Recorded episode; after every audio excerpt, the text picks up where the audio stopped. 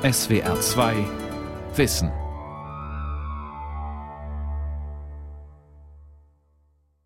Mit der SWR2 Aula und dem Thema Die Revolution von 1918, der wahre Beginn unserer Demokratie am Mikrofon Ralf Kaspari.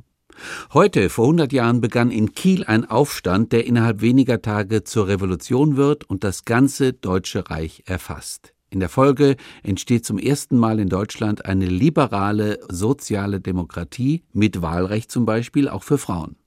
Man könnte annehmen, dass diese Wiege der Nachkriegsdemokratie in der BRD jedes Schulkind kennt, doch weit gefehlt. Die Revolution ist nämlich eine vergessene Revolution. Warum sich das ändern sollte, erklärt der Historiker und Buchautor Wolfgang Knies. Der Auftakt ist atemberaubend. Kiel am 4. November. Lübeck und Brunsbüttel am 5., Hamburg, Bremen und Wilhelmshaven folgen am 6., Hannover, Oldenburg, Braunschweig, Köln und München am 7. November. Dann Leipzig und die meisten großen Städte Westdeutschlands. Innerhalb weniger Tage erfasst eine revolutionäre Bewegung das ganze Land. In Berlin treten am 9. November Hunderttausende in den Generalstreik und machen sich in gewaltigen Demonstrationszügen auf den Weg ins Zentrum. Am Mittag sind Straßen und Plätze der Innenstadt voller Menschen, als der Rücktritt des Kaisers verkündet wird. Auf dem Brandenburger Tor, dem Schloss und dem Reichstag wehen rote Fahnen. Sowohl der Sozialdemokrat Philipp Scheidemann als auch Karl Liebknecht vom Spartakusbund rufen die Republik aus. Es sind symbolische Handlungen, nicht mehr und nicht weniger. Keiner der beiden hat die Macht oder das Mandat, irgendetwas zu entscheiden. Die Revolution hat keinen Führer, sondern wird getragen von einer spontanen Bewegung, die eine unwiderstehliche Kraft entwickelt. Theodor Wolf, der liberale Chefredakteur des Berliner Tageblatts, spricht in seinem Leitartikel am folgenden Tag von der größten aller Revolutionen, die wie ein plötzlich losbrechender Sturmwind das kaiserliche Regime gestürzt habe. Man kann sie die größte aller Revolutionen nennen, weil niemals eine so fest gebaute, mit so soliden Mauern umgebene Bastille so in einem Anlauf genommen worden ist. Eine riesige Militärorganisation schien alles zu umfassen. In den Ämtern und Ministerien thronte eine scheinbar unbesiegbare Bürokratie. Was sich im November 1918 Bahn bricht, ist zunächst vor allem eine gewaltige Sehnsucht nach Frieden. Mehr als vier Jahre dauert inzwischen der Erste Weltkrieg. Er hat Millionen Soldaten das Leben gekostet und auch in der Heimat herrschen Hunger und Not.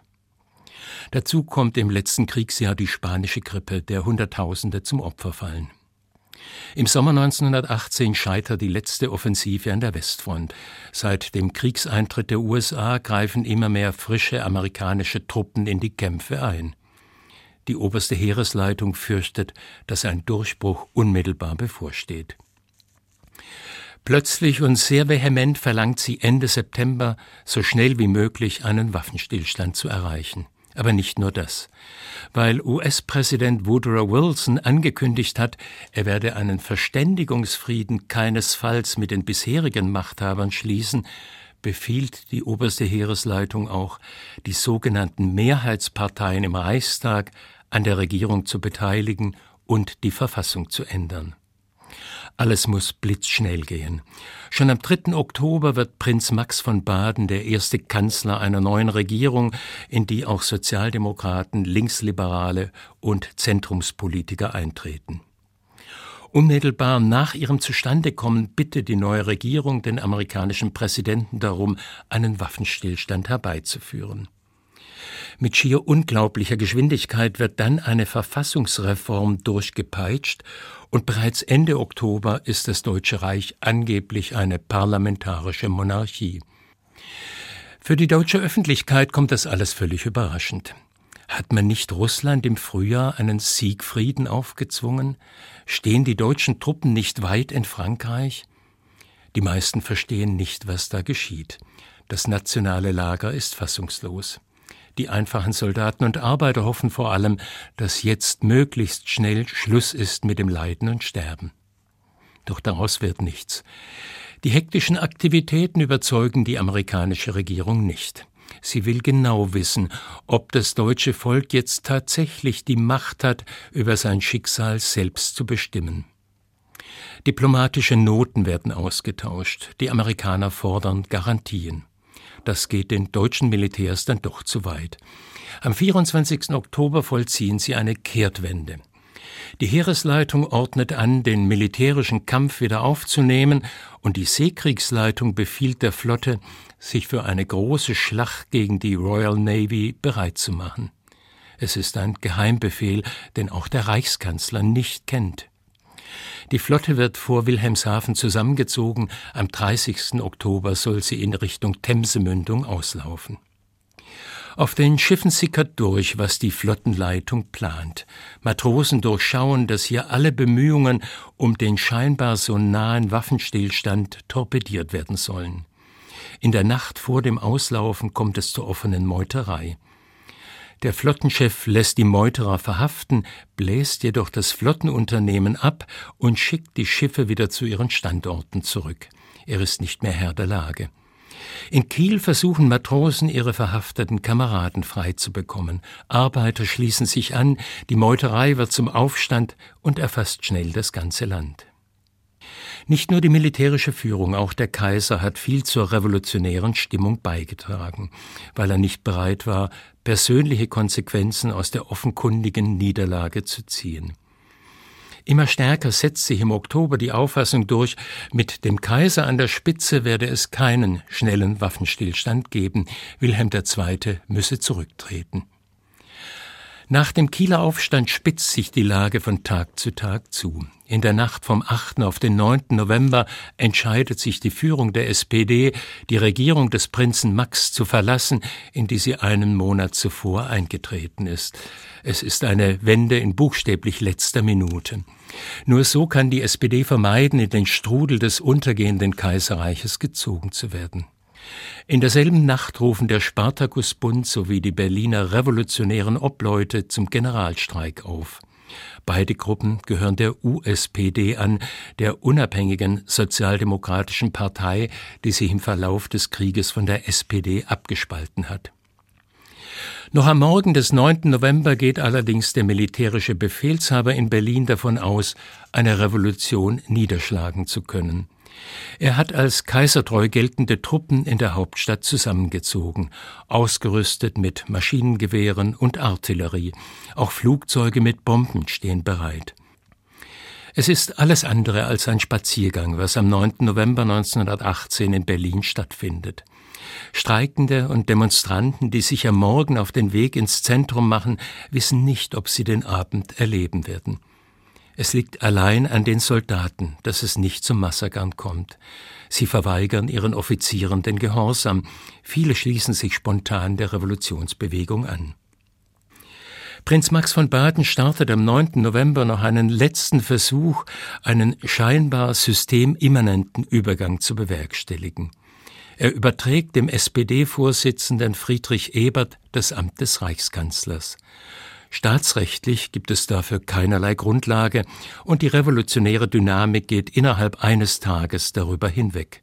Schon am nächsten Tag ist von einem Reichskanzler Ebert keine Rede mehr. Nach dem erfolgreichen Sturz des Kaiserreichs werden am Morgen des 10. November in allen Berliner Fabriken und Kasernen Arbeiter- und Soldatenräte gewählt. Die Reichshauptstadt folgt damit dem Muster aller anderen Städte, in denen die revolutionäre Bewegung sich durchgesetzt hat. Schon bei Streiks in den Kriegsjahren hatten die Arbeiter Räte gewählt, einfache Organe der Organisation und Führung, weil weder die Parteien noch die Gewerkschaften solche Streiks offiziell führen konnten und wollten. Die meisten Mitglieder dieser Räte sind gestandene Gewerkschafter und Sozialdemokraten beider Parteien. Mit den Sowjets in der russischen Revolution haben diese Räte kaum mehr als den Namen gemeinsam. Sie sind kein Instrument einer Partei, so wie die deutsche Novemberrevolution nicht das Werk einer Gruppe oder Partei ist. Weder die revolutionären Obleute noch der Spartakusbund oder andere Gruppen der radikalen Linken können in Anspruch nehmen, die Revolution gemacht zu haben. Anders als der Staatsstreich der Bolschewiki ein Jahr zuvor ist die deutsche Novemberrevolution tatsächlich eine Revolution. Eine spontane Erhebung großer Volksmassen, die einen Regimewechsel herbeiführen und sich dabei außerhalb der Bahn des alten Regimes bewegen. Die Arbeiter- und Soldatenräte verkörpern in den ersten Novembertagen diese Revolutionsbewegung. Sie sind Inhaber der politischen, der administrativen, der polizeilichen und auch der militärischen Gewalt. Die Großberliner Arbeiter- und Soldatenräte sollen sich am Nachmittag des 10. November im Rundbau des Zirkus Busch versammeln, um stellvertretend für die gesamte Revolutionsbewegung eine provisorische Regierung für das Deutsche Reich zu wählen. Am Morgen des 10. November erscheint der Vorwärts mit der Schlagzeile Kein Bruderkampf. Das SPD-Zentralorgan trifft damit punktgenau die Stimmung in der Arbeiterschaft. Nach den Jahren des Streits über Krieg und Kriegskredite soll die sozialdemokratische Bewegung jetzt einheitlich handeln. Die Spitzen von SPD und USPD setzen denn auch alles daran, der Räteversammlung am Nachmittag einen gemeinsamen Regierungsvorschlag präsentieren zu können. Über die Wunden, die im jahrelangen Streit geschlagen wurden, versucht man hinwegzukommen. Karl Liebknecht allerdings lehnt es ab, in eine gemeinsame Regierung einzutreten. Die Spitze der neuen Regierung soll aus jeweils drei Vertretern beider Parteien bestehen. Friedrich Ebert und Hugo Haase, die beiden Parteichefs, sollen gleichberechtigte Vorsitzende werden. Das Ergebnis stößt in der Räteversammlung auf breite Zustimmung. Die neue Regierung wird mit überwältigender Mehrheit gewählt. Sie nennt sich Rat der Volksbeauftragten. Schon zwei Tage danach erlässt dieser Rat der Volksbeauftragten einen Aufruf an das deutsche Volk der verkündet mit Gesetzeskraft, dass von nun an in Deutschland alle Parlamente in direkter, allgemeiner, freier, gleicher und geheimer Wahl bestimmt werden. Frauen bekommen das Wahlrecht. Das preußische Dreiklassenwahlrecht wird abgeschafft. Die Zensur wird aufgehoben. Ab sofort gelten Meinungs- und Versammlungsfreiheit. Für Betriebe und Behörden wird der Acht-Stunden-Tag verkündet. Ohne große Debatte beschließt die Revolutionsregierung eine ganze Reihe von politischen und sozialen Rechten, für die die Arbeiterbewegung jahrzehntelang gekämpft hat. Kurz darauf schließen Gewerkschaften und Unternehmerverbände ein Abkommen, mit dem erstmals die Gewerkschaften als Interessenvertretung der Arbeiterschaft anerkannt werden. Beide Seiten verständigen sich auch darüber, die gesamte deutsche Wirtschaft in Zukunft gemeinsam und paritätisch zu organisieren. Dieses Abkommen ist die Wurzel von Sozialpartnerschaft und Mitbestimmung, wie sie bis heute unsere soziale Marktwirtschaft prägen. Gelegentlich ist argumentiert worden, dass alles wäre auch ohne Revolution verwirklicht worden. Die Revolution sei unnötig gewesen, weil das Deutsche Reich ja schon mit den Reformen im Oktober eine parlamentarische Regierungsform bekommen habe. Die existierte jedoch nur auf dem Papier und hatte keinerlei Einfluss auf die Entscheidungen der führenden Militärs, die nach wie vor die Macht im Staat hatten. Auch Kaiser und Reichskanzler waren nicht dauerhaft bereit, sich auf eine vom Parlament gewählte und kontrollierte Regierung einzulassen. Das zeigen ihre später niedergeschriebenen Erinnerungen sehr deutlich. Das Volk musste tatsächlich auf die Straße gehen und sich die Macht erkämpfen, damit die parlamentarische Republik mit liberaler und sozialer Verfassung Wirklichkeit werden konnte. Ohne Revolution keine Demokratie. Warum aber ist so wenig bewusst, was wir der Revolution 1918-19 verdanken? Es hat damit zu tun, dass viele der Reformen rasch und mit großer Selbstverständlichkeit umgesetzt werden und kaum auf Widerstand stoßen. Vor allem aber liegt es daran, dass diese Erfolge schnell von politischen Kämpfen überlagert werden, die das Bild der Revolution negativ prägen. Der Spartakusbund um Karl Liebknecht und Rosa Luxemburg lehnt allgemeine Wahlen zu einer Nationalversammlung ab und propagiert alle Macht den Räten. Viele Zeitgenossen sehen russische Verhältnisse drohen. Unternehmer finanzieren mit Millionenbeträgen Kampagnen gegen den Bolschewismus. Alles dreht sich in der Propaganda beider Lager um die Wahl der Nationalversammlung. Dabei ist die gar nicht gefährdet. Der Reichsrätekongress, zu dem sich Mitte Dezember Vertreter aller deutschen Arbeiter- und Soldatenräte in Berlin versammeln, stimmt mit überwältigender Mehrheit für Wahlen zu einer verfassungsgebenden Nationalversammlung bereits am 19. Januar 1919. Der revolutionäre Souverän bekennt sich also völlig eindeutig zur parlamentarischen Demokratie und keine Gruppe der radikalen Linken ist personell oder strukturell in der Lage, einen Staatsstreich durchzuführen. Liebknecht und seine politischen Freunde machen zwar lautstark Propaganda, aber objektiv stellt der sogenannte Bolschewismus keine ernsthafte Gefahr dar. Subjektiv sehen das viele Zeitgenossen ganz anders. Die Propaganda beider Lager führt zu hysterischen Ängsten. Der Reichsrätekongress trifft neben der Wahlentscheidung zwei andere Richtungsentscheidungen. Er beschließt eine demokratische Umgestaltung der Armee und er beauftragt die Regierung, sofort mit der Sozialisierung der dafür reifen Industrien zu beginnen. Die drei Beschlüsse in ihrer Gesamtheit deuten an, worum es der Revolutionsbewegung im November und Dezember tatsächlich geht.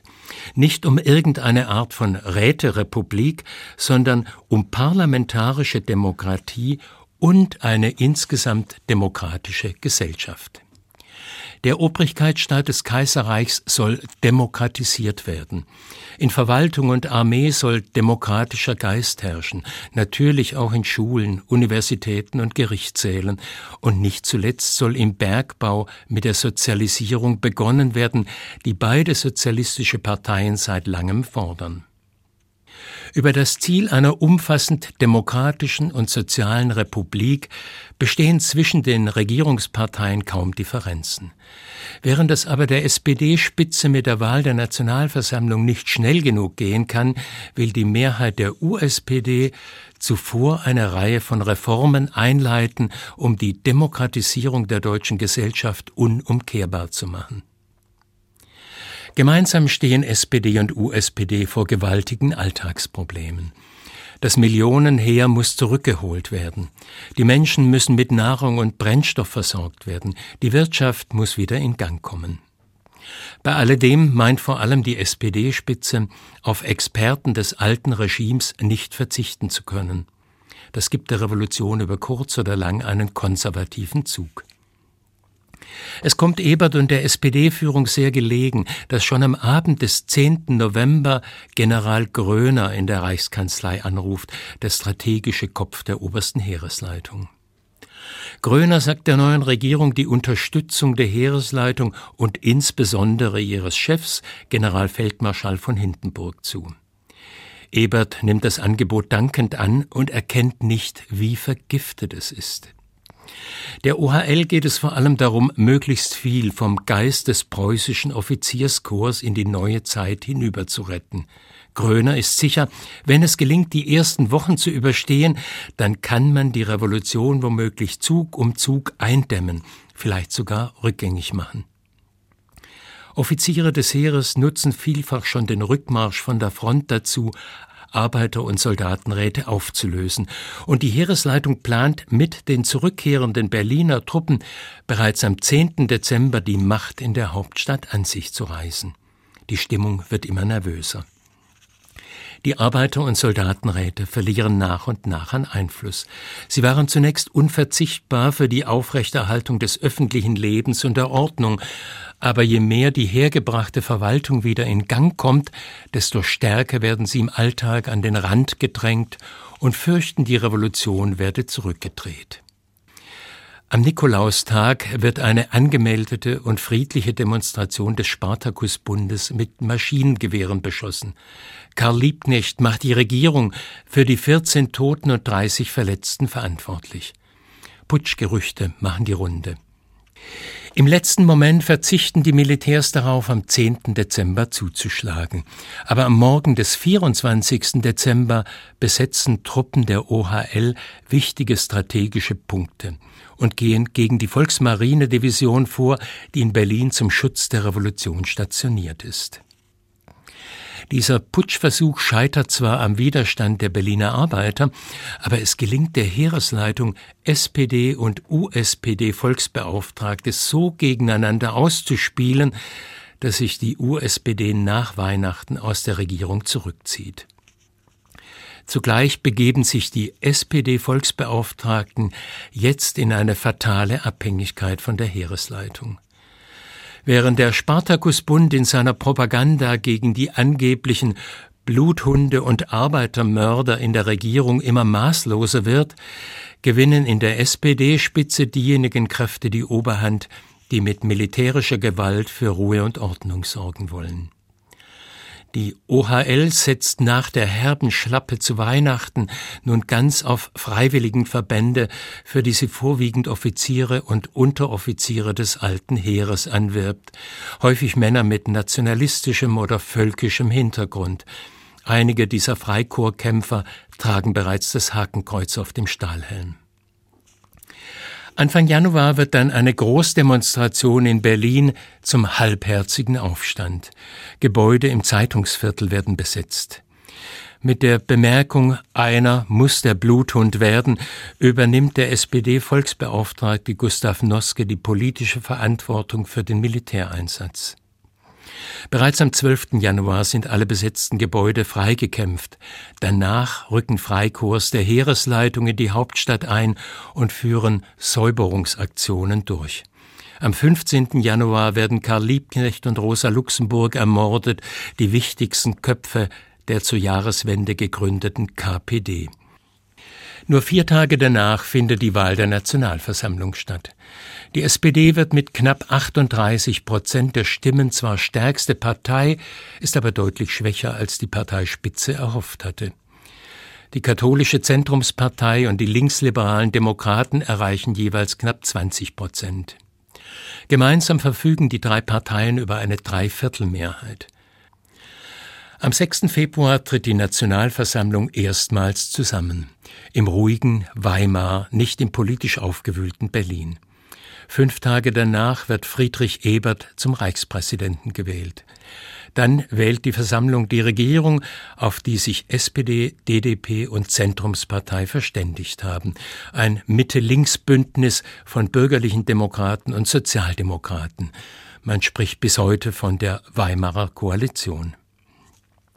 Damit ist formal die Zeit des Übergangs vorbei. Alle Staatsorgane sind gewählt und mit der Verabschiedung der Verfassung im Sommer 1919 ist die Parlamentarische Republik vollendet. Es zeigt sich aber, dass das Erreichte nicht den Erwartungen vieler Arbeiter entspricht, die im November geholfen haben, das Kaiserreich zu stürzen. Im Frühjahr 1919 kommt es zu großen Streiks im Ruhrgebiet und im mitteldeutschen Industrierevier. In Berlin entwickelt sich ein Generalstreik zum Aufstand. In Bayern wird nach der Ermordung des bayerischen Ministerpräsidenten Kurt Eisner von der USPD eine Räterepublik ausgerufen. Stets schlagen Truppenverbände die Proteste nieder und gehen dabei mit großer Brutalität vor. Bei diesen Kämpfen kommen mehr als 5000 Menschen ums Leben. Die politische Verantwortung trägt der Sozialdemokrat Gustav Noske, der als Reichswehrminister stur den Kurs weiterverfolgt, den die Regierung im Januar eingeschlagen hat. In diesen Monaten entsteht der KPD-Slogan Wer hat uns verraten? Sozialdemokraten. Er bleibt jahrzehntelang lebendig und belastet bis heute das Verhältnis der SPD und der Linken zu dieser Revolution. Wie sehr 1919 die Stimmung kippt, zeigt sich bei den nächsten Reichstagswahlen, die nach dem gescheiterten Kapp-Lüttwitz-Putsch bereits im Juni 1920 stattfinden. Im Vergleich zur Wahl vom Januar 1919 kommt es zu gewaltigen Veränderungen. Die SPD erreicht nur noch 21,6 Prozent der Stimmen, hat also mehr als 40 Prozent ihrer Wählerschaft verloren. Die USPD kommt auf 17,9 Prozent der Stimmen, mehr als doppelt so viel wie 1919 und ist jetzt fast auf Augenhöhe mit der SPD. Die nationale und nationalistische Rechte erreicht 29 Prozent, auch sie verdoppelt ihre Stimmenzahl. Die KPD bleibt mit 2,1 Prozent eine Splitterpartei. Große Verlierer sind neben der SPD die liberalen Demokraten. Dass die Stimmung im Bürgertum vom Demokratischen ins Nationale driftet, hat auch mit außenpolitischen Fragen zu tun. Die Heeresleitung hat sich schon im November 1918 aus der Verantwortung für den verlorenen Krieg gestohlen. Politiker müssen am 11. November den Waffenstillstandsvertrag unterzeichnen. Ein militärgeschichtlich beispielloser Vorgang. Schon bald setzen die Generäle die Legende in Umlauf, ohne Revolution hätte der Krieg noch lange fortgesetzt, vielleicht sogar gewonnen werden können.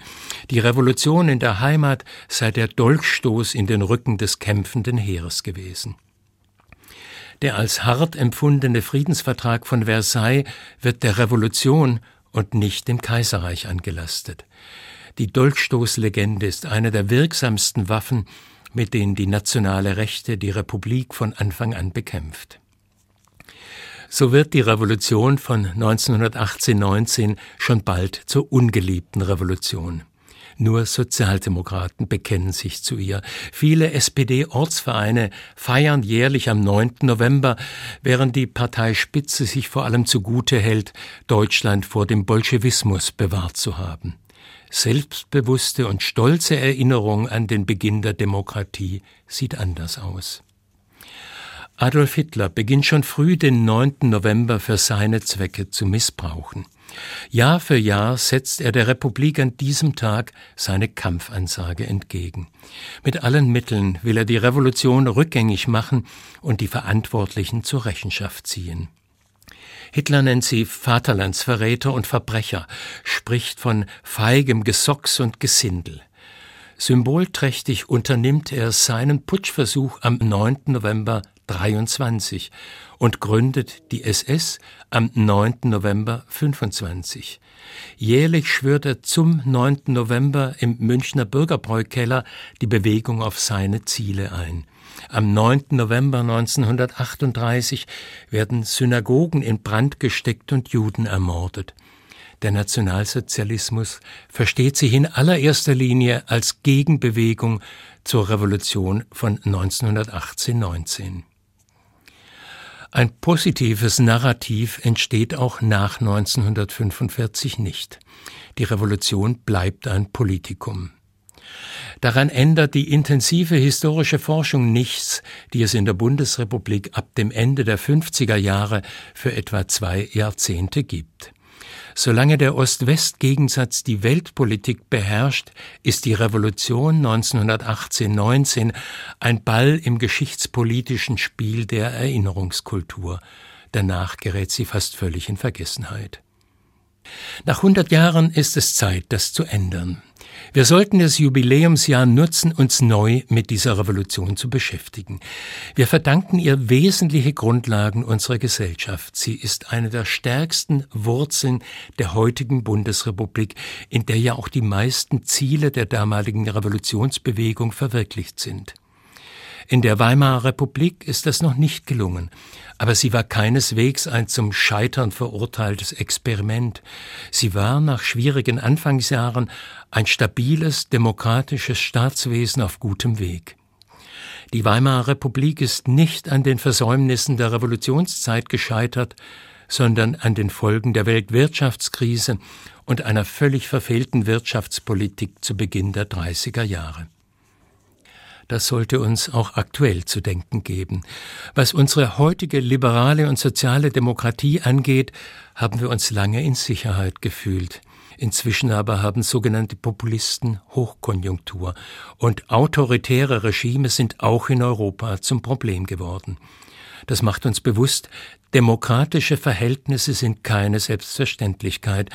Demokratie muss erkämpft und verteidigt werden. Sie erfordert immer wieder aufs Neue unseren Einsatz. Auch dafür kann lebendige Erinnerung an die Revolution 1918-19 unseren Blick schärfen. Es ist Zeit, sie zum festen Bestandteil unserer demokratischen Tradition zu machen. Das war in der SWR2 Aula der Vortrag Die Revolution von 1918, der wahre Beginn unserer Demokratie vom Historiker Wolfgang Nies. Sie können die Sendung wie immer nachhören oder nachlesen. Infos dazu finden Sie auf der entsprechenden Homepage www.swr2.de-wissen.